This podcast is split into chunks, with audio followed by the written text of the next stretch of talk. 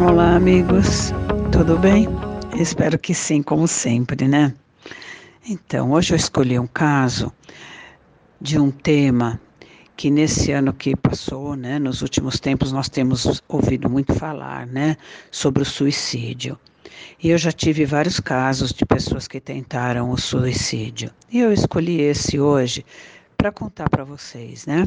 Então essa paciente veio para mim exatamente porque ela pensava muito em morrer e ela já tinha tentado suicídio várias vezes, especialmente naquele momento em que veio por conta do término de um namoro com o qual ela não se conformava.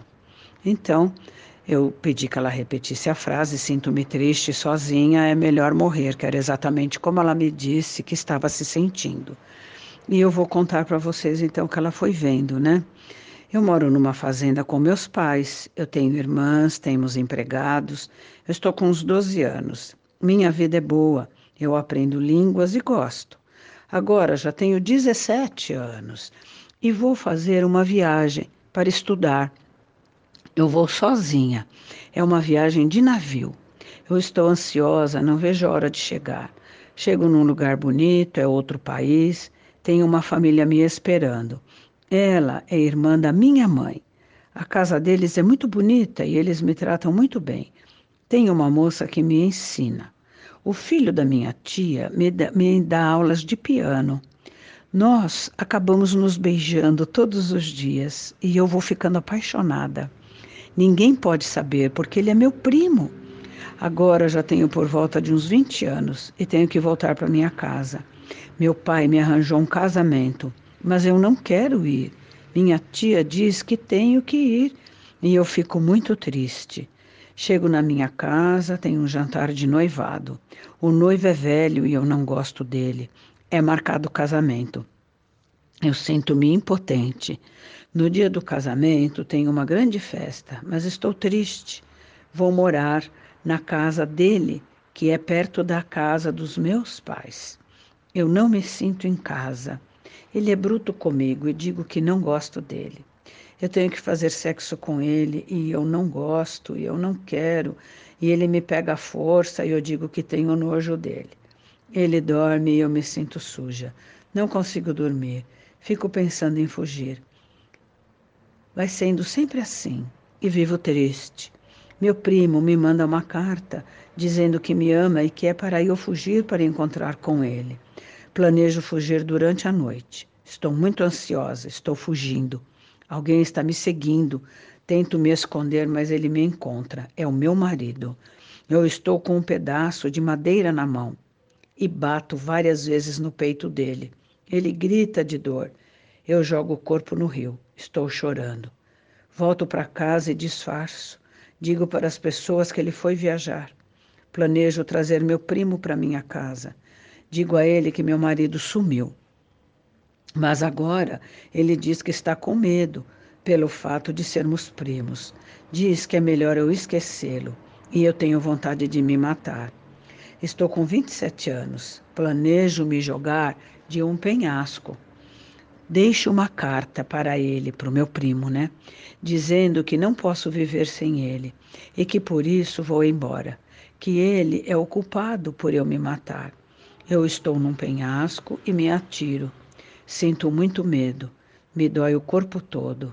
Caí virada para o lado direito e uma pedra perfura meu pulmão e sai para fora no meu peito. Quando ele soube, chorou muito e contou para todo mundo do nosso amor. Ele foi ficando muito triste daí para frente. Não saiu mais de casa, tem muita dor no peito e está morrendo, e está morrendo desse jeito. Aí eu pergunto se ainda vem mais alguma coisa na mente. Eu sentia que havia uma influência e ela também. Ela diz assim: "Meu marido, aquele que eu matei, que eu matei aqui nesta vida passada, está aqui. Está dizendo que tem muita raiva de mim, diz como eu pude fazer aquilo com ele. Tem muito ódio e diz que esteve sempre ao meu lado para evitar que eu seja feliz. Ele não quer a minha felicidade. Ele realmente quer que eu morra também, como ele, como eu fiz com ele. E aí nós conversamos. Eu pedi que ela pedisse perdão a ele, que explicasse a situação do passado, a situação do presente, e fomos esclarecendo e ele compreendendo, até que por fim ele também pede desculpas para ela e vai embora. Aí eu lhe perguntei se ainda vinha mais alguma coisa na mente. E ela me disse o seguinte: Em seguida eu reencarnei e sou uma menina muito doente. Estou com cinco anos. Tenho muita dificuldade para respirar. Eu tosso muito e minha barriga também dói. Eu já nasci com dificuldade para respirar. As pessoas dizem que sou muito fraca, que vivo doente. Agora tenho por volta de 13 anos e sinto falta de ar todos os dias. Isso me deixa muito angustiada. Não posso quase andar e tenho que fazer inalações direto. Eu não vou à escola. Aprendo as coisas em casa porque não posso me esforçar muito. Tem um rapaz que trabalha com meu pai e vem jantar na nossa casa. Eu gosto dele e ele de mim. Namoramos e nos casamos. Estou feliz. As pessoas dizem para eu ter cuidado, porque se eu engravidar, não terei forças para ter um filho e por isso não quero engravidar. Ele também tem medo. Mas eu acabo ficando grávida. Tenho até medo de contar para ele. Mas ele acaba ficando muito feliz. É uma gravidez muito difícil. Eu me sinto fraca e enjoada. Meu marido me ajuda durante a gravidez e acredita que vai dar tudo certo. Mas não estou passando bem. O bebê está nascendo prematuro e eu estou muito fraca. Alguém está me ajudando, mas não estou aguentando mais, estou morrendo, eu morri. Meu marido ficou muitos anos de luto. Depois casou-se, mas não foi feliz. Tornou-se um homem amargo e as pessoas não gostavam dele por causa disso. Então vejam, né, como as coisas têm sempre uma razão de ser.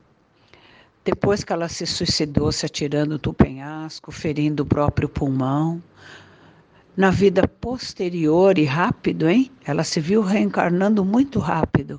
Ela era aquela mocinha doente. Ela pôde sim amar alguém, casar-se, mas ela não conseguiu ter tempo para viver esse amor, para ter o seu filho e viver em família. Ela não se permitiu.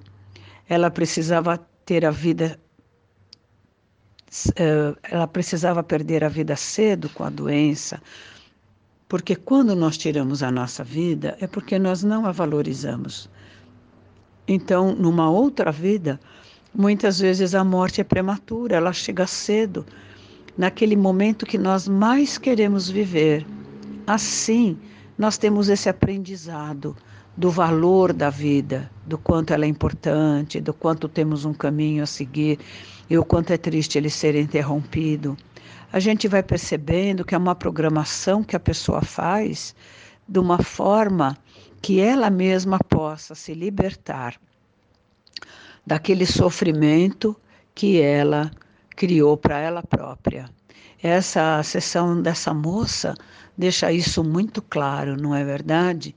E hoje vejo o passado se repetindo quando ela é contrariada, quando um amor não dá certo, o desejo de se matar aflora novamente.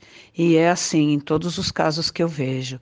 As pessoas que hoje tentam o suicídio, muitas vezes, pelo menos os casos que eu tive esses anos todos, já se suicidaram em outras vidas. Hoje os fatos difíceis estão aí como uma prova para que a pessoa não repita esse ato, para que ela veja uma forma de superar essa dor, essa dificuldade. E muitas vezes fazer uma escolha diferente fica muito difícil, mas o objetivo é escolher pela vida e não se suicidar de novo.